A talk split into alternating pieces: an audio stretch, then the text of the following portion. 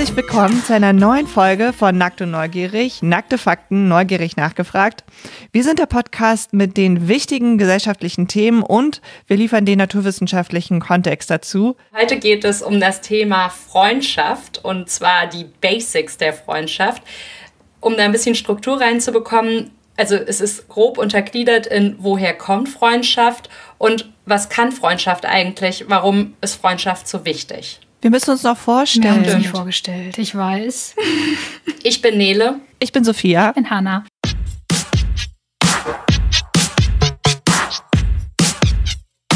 Ich finde, wenn man so anfängt, über Freundschaft nachzudenken, dann ist es irgendwie schwer, das Thema ganz nüchtern zu betrachten, weil es ja doch irgendwie auch sehr persönlich ist. Ähm, und man schnell gedanklich dann auch abschweift. Ich ähm, kommen so tausend Gedanken in den Kopf. Zum Beispiel habe ich mich gefragt, ich habe die besten Freunde der Welt, aber zeige ich ihnen das auch und bin ich auch eine gute Freundin? Ah, und was ähm, bedeutet das überhaupt, eine gute Freundin zu sein? Was zeichnet jemanden aus? Ich glaube, jeder hat ja. irgendwie ein eigenes Verständnis von Freundschaft. Was, was würdet ihr denn sagen, ist ein guter Freund, eine gute Freundin? Also ich glaube, für mich ist eine gute Freundin oder ein guter Freund jemand, der mich so nimmt, wie ich bin. Und das versuche ich bei den Leuten dann eben auch zu machen. Also einfach so zu akzeptieren, so ist halt die Person und äh, wenn die ein Problem damit hat, dass ich halt manchmal auch zwei Tage schlecht zu erreichen bin, weil es mich einfach mega stresst, immer am Handy zu sein, dann finde ich das halt toll, dass ich Freunde habe, die sagen, ja, so ist Nele halt. Und auf der anderen Seite versuche ich das dann halt auch immer zu machen. Hm. Aber es ist ja auch total wichtig, dass man Leuten sowas sagen kann, oder? Also ähm, bei mir, mir ist ja zum Beispiel Zuverlässigkeit total wichtig. Und letzte Woche war ich verabredet am Wochenende, samstags, und meine Freundin meinte dann so, ich so, und wann treffen wir uns heute? Wir hatten das so lose vereinbart und sie so, hm, ich habe heute doch keine Zeit, ich will doch lieber einen Tag für mich selber haben. Und dann war ich halt voll pissig, weil ich mich halt voll gefreut hatte, dass wir da was zusammen unternehmen und so. Aber ich dachte, gut, andererseits haben wir uns halt nicht feste verabredet. Mhm. Ja, obwohl ich hätte gesagt, Zuverlässigkeit wäre jetzt eher gewesen, wenn sie nicht gekommen wäre. So was tatsächlich einfach ein Missverständnis, ne, was einen dann vielleicht auch selbst ärgert. Ja, vielleicht war es einfach auch ein Kommunikationsproblem, das stimmt. Was ich aber auch voll wichtig finde bei Freundschaften ist, dass man so zusammen chillen kann. Also ich mag keine Freunde, mit denen man immer aktiv was unternehmen muss. Ich finde es auch gut, wenn ich einfach mit meinen Freundinnen das, keine Ahnung, Lebensmitteleinkauf machen kann. Und inspirierende Gespräche finde ich immer schön. Also wenn man mit jemandem diskutieren kann und reden kann und hinterher denkt, entweder ich habe was Neues gelernt oder ich habe eine neue Sichtweise kennengelernt. Hm. Ja. Hm, das ist mir nicht so wichtig. ich will chillen.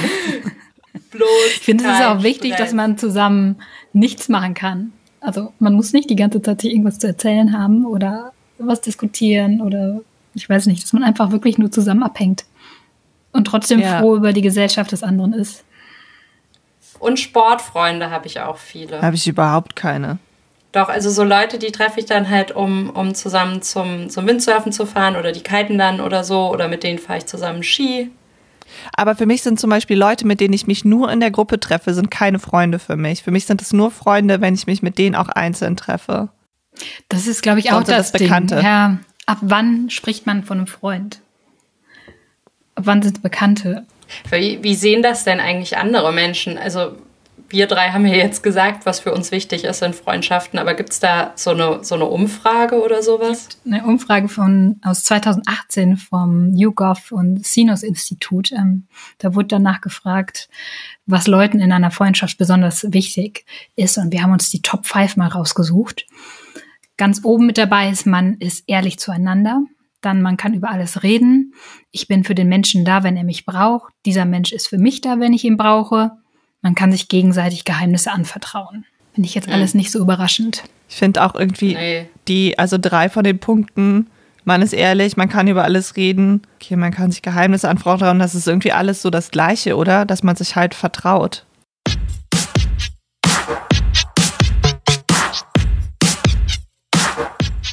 Und um der ganzen Sache jetzt ein bisschen Tiefe zu geben, gucken wir mal, wo Freundschaft eigentlich aus evolutionärer Sicht herkommt. Also Freundschaft hat halt einen Ursprung in der Evolution. denn das Konzept der Freundschaft ist durchaus wissenschaftlich belegt. Stimmt, obwohl das trotzdem nicht so nüchtern ist. Ne? Das ist eine Geschichte von echten tierischen Buddies und die ist schon herzzerreißend irgendwie. Auf jeden Fall, denn es geht um, um zwei Schimpansen, wobei das Schimpansen Freunde haben, finde ich interessant, aber nicht so überraschend. Was ich halt viel krasser finde, ist, dass andere Tiere Freunde haben. Ja. Zum Beispiel, dass auch Kühe Freundinnen haben.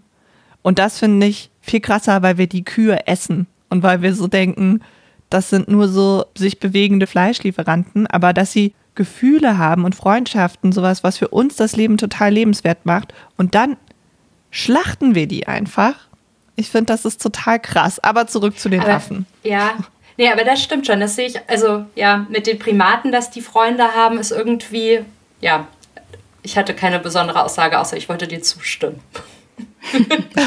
das freut mich. Okay, kommen wir zurück zu den Affen-Buddies. Und da geht es nämlich um zwei Schimpansen aus äh, Uganda und die wurden untersucht von John, heißt der Maitani oder Mitani? Das ist eine gute Frage. Ich sag mal John Mitani, ja, gut, gute deutsche Aussprache. Der, der Jon, sag ich auch. Der Jon Mitani, das ist nämlich ein Primatologe von der Universität von Michigan. Und äh, der ist jahrelang nach Uganda gereist, um dort Schimpansen zu untersuchen. Ähm, und zwar hat er sich eine Gruppe angeguckt von ungefähr 160 Schimpansen, die da in den Wäldern des Kibale Nationalparks leben. Und ähm, er beobachtet die schon regelmäßig seit 1995. Anscheinend passiert bei denen nicht so oft sowas richtig Spannendes, auf jeden Fall nicht aus menschlicher Sicht. Und äh, deswegen erzählt der Mitani auch immer gerne eine bestimmte Geschichte, die ähm, relativ früh in seiner Zeit da in Uganda passiert ist. Ähm, und da geht es um zwei männliche Affen, ein Schimpansenpärchen, Hare und Ellington. Da nehme ich jetzt die englische Aussprache. Oder soll ich sagen Haare und Ellington? ich glaube, glaub, wir können hier nichts mehr retten. Also der Haare und der Ellington. Ähm, und also die beiden waren, wie gesagt, nicht verwandt, aber haben super oft miteinander kooperiert, haben sich ihre Beute geteilt, statt darum zu kämpfen, wie es bei Schimpansen sonst üblich ist. Und ähm, wenn Ellington eine Hand ausgestreckt hat, dann hat Haare ihm ein Stück Fleisch gegeben wenn einer von den beiden in einen Kampf geraten ist, dann hat der andere ihm Rückendeckung gegeben und oft haben die beiden auch den ganzen Tag damit verbracht, gemeinsam durch den Wald zu ziehen und dabei waren die manchmal ganz eng zusammen und manchmal irgendwie 100 Meter voneinander entfernt und haben dann aber immer Kontakt gehalten, indem sie sich gegenseitig mit lauten, johlenden Rufen äh, halt zugerufen haben. ähm, genau. Mitani sagt, sie haben sich immer gegenseitig angequasselt. Also so, als würden wir uns ständig WhatsApp-Nachrichten schicken, wahrscheinlich, ja. was wir ja tun. Hey, was geht's? Wie geht's dir heute? Und ähm, Mitani sagt halt, das waren Freunde, die hatten eine Freundschaft und diese Freundschaft, die hielt bis zu Ellingtons Tod, der ist nämlich im Jahr 2002 leider gestorben und danach, und das fand Mitani auffallend. Und ähm, richtig traurig. Ja, richtig traurig ähm, ist nämlich, also hat Haare sich nämlich total zurückgezogen und in all den Jahren, die ähm, Methani ihn beobachtet hatte, seit 1995, war Haare eigentlich ähm, ein gesellschaftlicher, hochrangiger Affe gewesen, der sehr sozial war. Aber nachdem Ellington gestorben ist, hat er eine plötzliche Veränderung durchgemacht und ist sozusagen aus der Gruppe ausgestiegen und wollte mehrere Wochen einfach mit niemandem was zu tun haben. Das hat Mitania halt so interpretiert, dass Haare wirklich um Ellington getrauert hat. Also ich meine, es gibt ja auch ähm, Tiere, denen ist es total egal, wenn ihre Artgenossen sterben, aber halt bei Säugetieren, da ist es so, dass die meistens schon trauern. Also zum Beispiel, also Säugetiere, die die Mütter sind, also weibliche Säugetiere, die Mütter sind, die trauern halt auch oft um ihren Nachwuchs. Und das ist wohl immer so, wenn Tiere in der Lage sind, individuelle Bindungen einzugehen. Also das heißt, wenn sie Freundschaften haben oder auch wenn sie einen, einen langen Partner haben. Und also das wissen wir, weil das der niederländische Verhaltensforscher, ich hoffe, das spreche ich jetzt richtig aus, Franz de Waal. Franz de Waal. Klingt gut. Klingt total holländisch. Ja, ne, Franz de Waal. Das klingt, finde ich, sehr holländisch. Naja, auf jeden Fall hat er das in einem Interview gesagt, ähm, dass Also seiner Meinung nach ist es eben so, dass alle Säugetiere bis zu einem gewissen Grad individuelle Bindungen eingehen können und deshalb auch trauern. Auch Vögel, und da möchte ich nochmal auf unsere letzte Folge verweisen, also da ging es um das Thema Monogamie. Und da haben wir auch gelernt, dass Vögel eben lebenslange Partnerschaften eingehen und die trauern dann auch, wenn der Partner stirbt. Es gibt auch einen ganz bekannten Hund, das ist ähm, Hashiko, ein Akito aus Japan. Und der ist, als sein ähm, Herrchen verstorben war, noch danach zehn Jahre lang zu dem Bahnhof, an dem sein Besitzer eigentlich angekommen wäre. Und ähm, das wurde dann auch verfilmt. Habt ihr den gesehen? Nee. Mm -mm. Hm? Hast du den gesehen? Und ist er traurig? Richtig geheult, ja. Ich, ich weiß nicht, so Tierfilme nehme ich immer mit. dann kann ich einfach nicht, da heul ich einfach los. Oh Gott. Und ähm, ja. Aber zurück äh, zum Thema Freundschaft.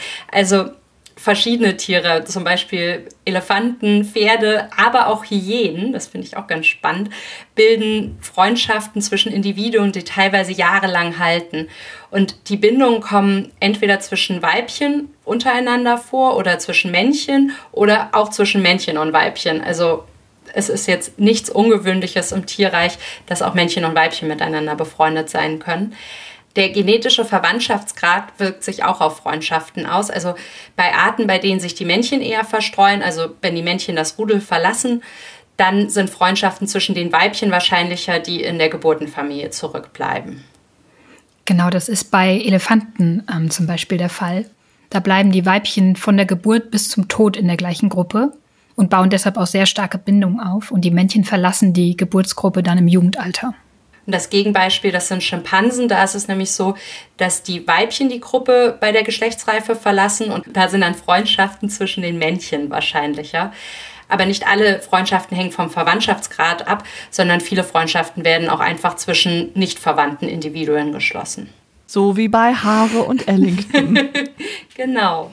Und Freundschaften beinhalten bei Tieren auch oft kooperative Interaktionen, die zeitlich voneinander getrennt sind. Also eine Hand wäscht die andere das kennen wir ja auch von uns Menschen. Ja, also wo wir übrigens immer von Freundschaft bei Tieren sprechen, ähm, den Begriff, den verwenden wir jetzt, auch wenn es so klingt, nicht vermenschlichend, weil viele Studien haben gezeigt, dass Tiere wirklich Freundschaft als Begriff kennen ähm, weil sie nämlich auch erkennen, wenn andere Tiere miteinander befreundet sind. Und das zeigt halt, dass Freundschaft in den Köpfen einiger Tiere, die halt die Freundschaft kennen, halt ein implizites Organisationskonzept oder eine Gedankeneinheit ist. Und Tierbuddies, die profitieren auch von ihren Freundschaften.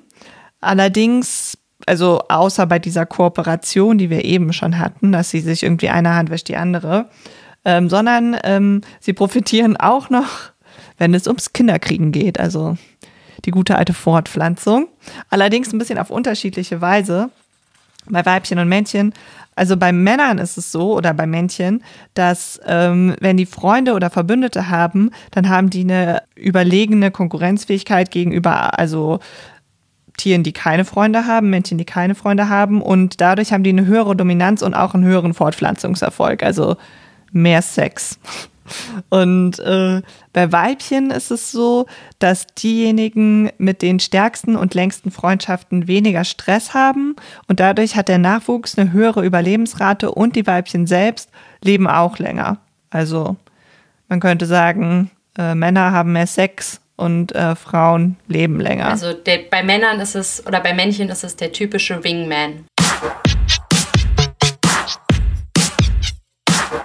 Das gilt übrigens so ähnlich auch für uns, denn eine kanadische Studie mit 25.000 Menschen hat äh, bestätigt, dass die Probanden mit Freunden sich weniger gestresst fühlen und gesünder sind als Einzelgänger. Allerdings ging es da ganz explizit um das subjektive Wellbeing, also das ähm, subjektive Wohlbefinden. Also nicht richtig messbar eigentlich. Nicht gut vergleichbar auch so. Ne? Mm, genau. Und wir haben auch noch eine Studie von einem deutsch-niederländischen Forschungsteam gefunden. Und danach heißt es, äh, dass Freundschaften ein richtiger Selbstwertbooster sind. Also zum Ablauf der Studie, da mussten über 200 deutsche Studierende über dreieinhalb Wochen ein Online-Tagebuch führen. Und da mussten sie dann berichten, ob sie Freunde getroffen haben oder Freundinnen und wie viel Spaß sie dabei hatten und wie persönlich die Begegnung für sie war. Und danach sollten sie sich selbst bewerten. Also ob sie sich an dem Tag für einen wertvollen Menschen gehalten haben. Und die Studie hat gezeigt, dass die Teilnehmenden sich an den Tagen, an denen sie mit ihren Freunden zusammen waren, Oder sich selbst in einem positiveren oder ihren Freundinnen, dass sie sich da selbst in einem positiveren Licht gesehen haben. Äh, Das heißt also, wenn man mit seinen FreundInnen abhängt, dann äh, stärkt das das Selbstwertgefühl, zumindest wenn die Verabredung ähm, als angenehm empfunden wird. Also wenn man da mega den Beef hat, dann hilft es nicht fürs Selbstwertgefühl. Nee, das kann ich mir gut vorstellen. Damit aber nicht genug. Forschende der Brigham University im ähm, US-Bundesstaat Utah haben herausgefunden, dass sozial aktive Menschen im Schnitt auch ein längeres Leben haben als Einzelgänger. Und zwar haben sie in einer Metastudie aus 140 Studien und mit Daten von knapp 300.000 Menschen das Sterberisiko analysiert. Und die Überlebenswahrscheinlichkeit erhöhte sich im Vergleich mit sozial weniger aktiven Menschen um 50 Prozent. Das ist schon krass viel. Ja. Ja. Und die Forscher glauben, dass sich das soziale Umfeld mitunter deshalb auch auf die Gesundheit auswirkt, weil man als sozial aktiver Mensch ein höheres Verantwortungsbewusstsein habe. Aber es kann doch auch sein, dass man als sozial aktiver Mensch, also dass man da weniger schnell stirbt, weil man dann halt einfach aktiver ist. Also ich meine, die meisten Leute gehen ja aus dem Haus, um sich mit ihren Freunden Aber zu vielleicht treffen. gehen die ja noch aus dem Haus und trinken mit ihren Freunden und Freundinnen ganz viel Alkohol.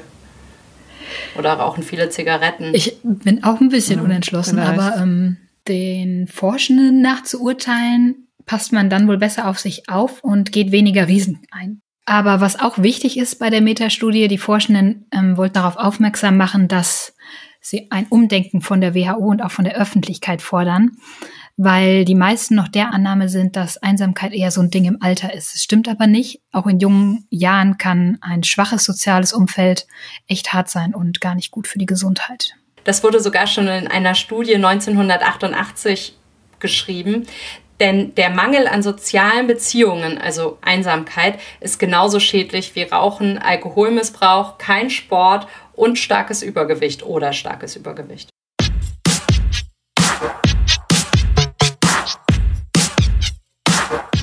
Viel hilft auf jeden Fall viel, zumindest wenn man dem Team von Young Claire Young von der University of North Carolina glaubt. Denn sie hat eine Studie veröffentlicht, die das körperliche Wohlbefinden mit der Größe des Freundeskreises in Zusammenhang bringt. Und dabei ist rausgekommen, je mehr Freunde ein Jugendlicher hat oder eine Jugendliche, desto geringer ist sein Risiko, in nächster Zeit krank zu werden. Und jeder Freund, jede Freundin erhöht anscheinend die Wahrscheinlichkeit für gesundheitliche Vorteile und verringert das Risiko für Nachteile wie zum Beispiel Übergewicht, Bluthochdruck oder Entzündungen. Und das heißt, es sind halt alles nicht übertragbare Krankheiten, ne? Also alles so Kulturkrankheiten. Ja. Ähm, eine Sache bei der Studie ist aber, das gilt insbesondere für Teenies. Also bei denen ist eben Quantität vor Qualität und das dreht sich aber um, wenn man ankommt, also wenn man so im mittleren Alter ankommt, also zwischen Mitte 30 und Mitte 50, da ist es dann so, dass die Qualität der Freundschaften wichtigere ist als die pure Anzahl an sozialen Beziehungen. Und laut der Studienautorinnen und Autoren liegt das daran, dass in dieser Lebensphase Unterstützung durch andere besonders wichtig ist. Und man hat ja auch weniger Zeit, Ja. ne? Also als Teenager hast du ja ewig viel Zeit. Und da hast du ja auch total viele Klassenkameraden allein schon, ne, die wahrscheinlich potenzielle Freunde sind. Ja. Naja, jetzt hast du irgendwie halt sieben Abende oder also sie- fünf Abende die Woche und dann nochmal zwei Tage, die du irgendwie zwischen Familie, Partner und allen Freunden aufteilen musst. Übrigens haben wir auch noch ein paar Hard Facts zum Thema wie viele Freunde. Laut der YouGov-Umfrage vom ähm, Anfang haben wir nämlich Ach, das war die mit diesen oberflächlichen Beschreibungen. Genau, die mit den oberflächlichen Beschreibungen. Aber das ist jetzt ein bisschen konkreter. Und zwar haben 66 Prozent der Bevölkerung einen besten Freund oder eine beste Freundin. Ähm, die Deutschen haben im Durchschnitt 3,7 enge Freunde und zählen elf Personen zum erweiterten Freundeskreis. Der gesamte Bekanntenkreis besteht durchschnittlich aus 42,5 Personen. Und am häufigsten kennengelernt haben die Deutschen ihre aktuellen Freunde, Freundinnen auf der Arbeit, 45 Prozent, auf der weiterführenden Schule beziehungsweise während der Ausbildung jeweils 22 Prozent und bei Hobbys 21 Prozent. Wir haben uns auch alle auf der Arbeit kennengelernt. Ja, Stimmt. stimmt.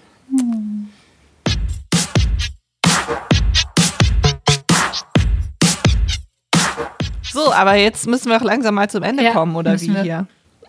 Ich habe aber noch eine Sache, äh, die ich echt wichtig finde. Und zwar, was ist mit platonischen Freundschaften? Also funktionieren die?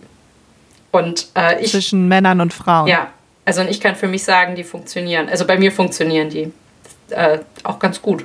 Also ich habe ja das Gefühl, wenn man mit einem Mann befreundet ist und das ist ein Single, dann wären die auch immer nicht abgeneigt. So, wenn man sagen würde, ach komm. Also ich, ich habe so einen Freund, den kenne ich seit ich äh, elf bin und wir sind befreundet, seit wir 13 sind. Und also das steht irgendwie so gar nicht zur Debatte. Also es ist auch mein bester Freund und ja, also. Ich habe ähm, auch sehr gute Jungsfreunde und komischerweise, und das ist mir tatsächlich erst jetzt bei der Recherche hierzu aufgefallen, ähm, hat mein Freund gar keine Freundin. Also ich besuche meinen besten Freund tatsächlich oft, bin da wegen mir auch eine Woche. Ähm, und mein Freund hat aber keine einzige Freundin. Und dann habe ich ihn gefragt, wie er das eigentlich so findet. Und dann hat er gesagt, ihm ist das selbst eigentlich auch noch nie so bewusst aufgefallen. Also ich weiß nicht, ob er sich da keine Gedanken drüber macht oder ob er meinen besten Freund eher als Freundin sieht. ich weiß es nicht. Was ich auch krass finde, ist, ähm, bis in die 70er Jahre hinein haben Sozialwissenschaftler Freundschaften zwischen Frauen und Männern als anormal bezeichnet. Also bis in die 80er Jahre gab es nicht mal eine eigene Beziehungskategorie dafür. Da gab es halt einfach immer nur Liebesbeziehungen oder romantische Beziehungen, wenn Männer und Frauen befreundet waren. Und ähm, erst 1994 wurde dann der Begriff Cross-Sex Friendship eingeführt. Und ich finde es so krass, weil meine Oma zum Beispiel, die sagt immer noch, wenn sie ein Paar sieht, ah ja, die sind ja miteinander befreundet. Und als Jugendliche habe ich ganz oft gar nicht verstanden, was die meinte, weil für mich war so, ja, befreundet, okay, das sind halt Freunde. Und für sie war befreundet, die sind zusammen. Sie wollte es nur nicht aussprechen, oder was? Ich, also für sie war das so die Bezeichnung dafür. Ich glaube gar nicht, dass sie es nicht aussprechen wollte, sondern für sie war Männer und Frauen, die miteinander befreundet sind, die sind halt ein Paar. Es war ja. Aber ich denke das auch immer automatisch, wenn ich einen Mann und eine Frau zusammen draußen sehe, denke ich, die, und die sind ungefähr gleich alt, denke ich, die sind zusammen. Ja, meine, äh, also der Freund, von dem ich ähm, am Anfang erzählt habe, der hatte auch eine Zeit, äh, da hat er eine Freundin dann gesucht und da wollte er sich äh, nicht so gerne mit mir sehen lassen, weil ähm, ich seine, Damit niemand denkt, er wäre schon besetzt. Ja, ich hätte seine Chancen verkleinert. Aber das ist auch blöd, ne? Das, das stimmt schon. Das, das macht es auch irgendwie schwierig. Weil, wenn ich mich mit Freunden von mir treffe, abends auf ein Bier oder so, dann ist irgendwie schon relativ klar, dass wir an dem Abend niemanden anders kennenlernen werden. Weil die meisten davon ausgehen, wir sind ein Paar. Dabei sind wir es gar nicht. Außer du lernst halt Freunde von deinem Kumpel noch kennen. Erweiterter Freundeskreis. Okay, also zurück zum Thema.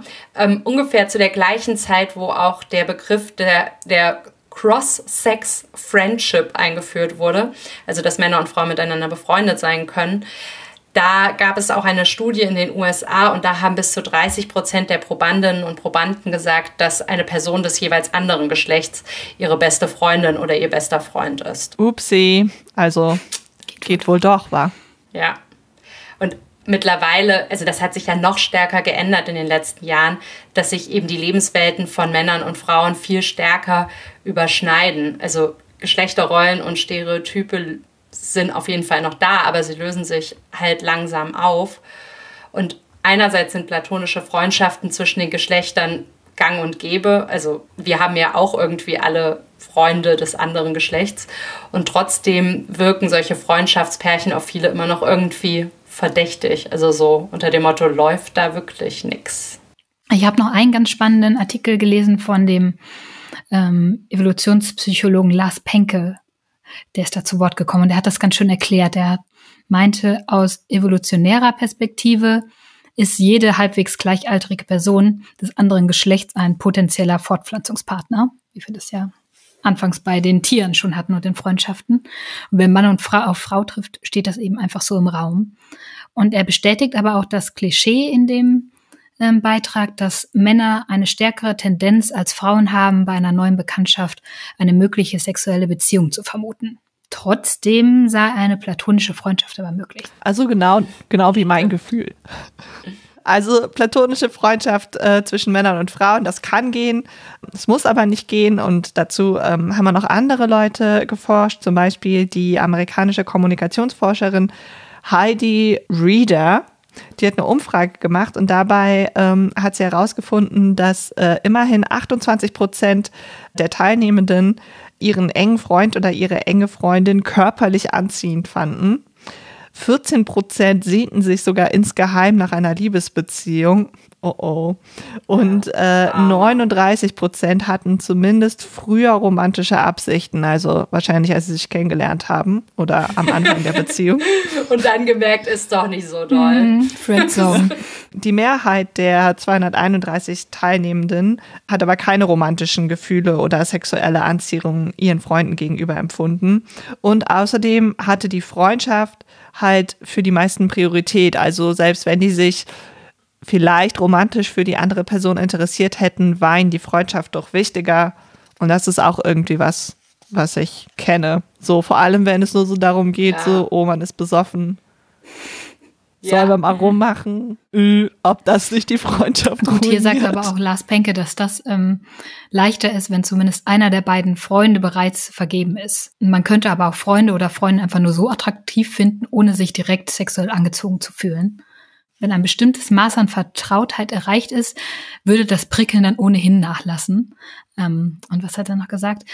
Wenn man als Freunde durch dick und dünn gegangen ist, sich in- und auswendig kennt, besteht ab einem gewissen Punkt keine große Gefahr mehr, dass das Verhältnis noch ein erotisches Niveau erreiche.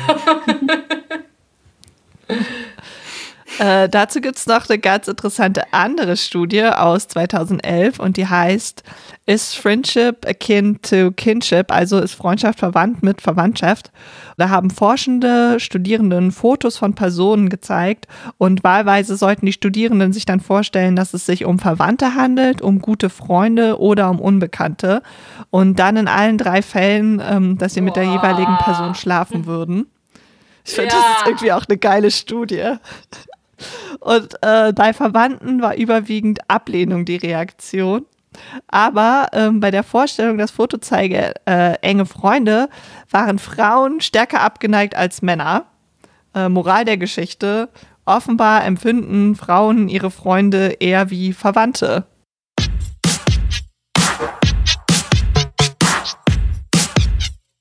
Meine erste WG war auch ähm, mit einem Jungen. Stefan. Und das hat sich für mich tatsächlich auch mehr irgendwie wie so eine kleine Familie angefühlt. Stefans Mama hat uns jedes Wochenende fast Kuchen gebracht. Der Kinderschokoladekuchen war der allerbeste Kinder, der Welt. Das oh, ist immer noch. Das ja lecker. Entschuldigung, Mama. Und Stefan war mit uns bei uns zu Hause und hat Weihnachten gefeiert. Wir haben Fahrradtouren gemacht. Und das war tatsächlich eher so, als wäre er mein Bruder also der Soziologe Janosch Schobin vom Hamburger Institut für Sozialforschung, der bestätigt das auch, also mit diesem Zusammenwohnen, dass junge Männer und Frauen heute regelmäßig zusammenleben, ohne miteinander zu schlafen. Also sie besitzen vieles gemeinsam. Man hat eine Küche, die man sich teilt, vielleicht sogar ein Wohnzimmer, aber man teilt sich nicht das Bett. Und das wird dann als familienähnlich unter Soziologen bezeichnet, also diese Wohnform. Das ist aber meistens vorübergehend und das ist auch einfach mehr unter jungen Leuten üblich. Und trotzdem sehen die Wissenschaftler den Trend, dass die Grenze zwischen Freundeskreis und Familie verschwimmt. Also ich kenne aber auch echt genügend Leute, die was mit ihren Mitbewohnern angefangen haben, auch nach längerer Zeit noch. Aber trotzdem. Äh, einer Umfrage der Stiftung für Zukunftsfragen nach betrachten 74 Prozent der Deutschen ihre Freunde als eine Art zweite Familie. Und obwohl die Studie schon was älter ist, also von 2010, ich glaube nicht, dass sich das jetzt dramatisch verändert hat. Wahrscheinlich hat es eher noch zugenommen. Genau, das entspricht aber auch den Ergebnissen von Franz Neyer, der ist Direktor des Instituts für Psychologie äh, an der Friedrich-Schiller-Universität in Jena und der untersucht seit, glaube ich, 20 Jahren den Zusammenhang von Freundschaft und Lebensqualität. Und oh, was für ein schönes Forschungsfeld, oder? ja. ähm, genau, jedenfalls haben die Studien von Franz Neyer gezeigt, dass Freundschaften sogar zerrüttete Familienbeziehungen irgendwie ausgleichen können. Denn es zeigt sich wohl, dass junge Menschen, die weniger Familienbeziehungen haben als andere, mehr dazu tendieren, Freundschaften zu pflegen. Auch auf qualitativer mhm. Ebene. Also das bedeutet, wenn die Familienbeziehungen nicht so gut sind, dann kann das durch besonders gute und intensive Freundschaften ausgeglichen werden. Und das wiederum wirkt sich dann eben positiv auf die Lebensqualität aus. Also ja, wenn man sowas ersetzen kann. Glaube ich, dass das so sein kann. Und ich glaube auch, dass äh, Freunde auch wie Familie sein können. Beziehungsweise, wenn ich bei meinen Freundinnen zu Hause oder deren Familien ein- und ausgehe, fühle ich mich da auch ein bisschen zu Hause. Ja, oder ich finde auch Familienmitglieder können ja auch wie Freunde ja. sein. Hm. Oder Freundinnen. Wenn man Glück hat. Okay, also wir sind äh, fast am Ende. Es gibt aber natürlich noch eine Zusammenfassung. Und deshalb, für heute kann man sich merken, auch Tiere haben echte Freunde. Auch Tiere trauern. Hanna, was war nochmal dein Filmtipp? Hashiko. Müssen wir jetzt Anzeige dazu sagen. Freund Absoluter Filmtipp. Aber nur, wenn ihr wirklich ja. weinen wollt. Ähm, Freundschaften sind gut für die Gesundheit, denn sie reduzieren Stress, stärken das Selbstwertgefühl und sie verlängern das Leben. Das heißt, man hat ein wunderschönes, langes Leben mit tollen Freunden und Freundinnen. Einsamkeit ist genauso ungesund wie Rauchen oder Alkoholmissbrauch. Beziehungen sind in jedem Alter wichtig, also freundschaftliche Beziehungen. Aber als Teenie gilt Masse statt Klasse und äh, dann später, so wie in allen Bereichen des Lebens, Qualität vor Quantität. Eine Studie hat gezeigt, dass wir 3,7 enge Freunde und 11 Personen im erweiterten Freundeskreis haben und äh, 42,5 Personen im Bekanntenkreis. Mein persönliches Recherche-Highlight, platonische Freundschaften aller Cross-Sex-Friendship gibt es offiziell erst seit 1994. Da war ich fünf Jahre alt, das finde ich schon krass. Ähm, man kann den Freund oder die Freundin einfach nur so attraktiv finden, ohne sich angezogen zu fühlen. Familienähnliche Wohnformen gibt es mittlerweile aber auch immer häufiger und besonders bei jungen Menschen. Und Freundschaften können zerrüttete Familienbeziehungen ausgleichen. Das finde ich ist eine sehr positive Nachricht. Also, das war's für heute. Bleibt nackt. Bleibt neugierig. Bleibt, bleibt gesund. gesund. Und wir hören uns in zwei Wochen wieder. Genau. Gut. Also bis dann. Tschüss.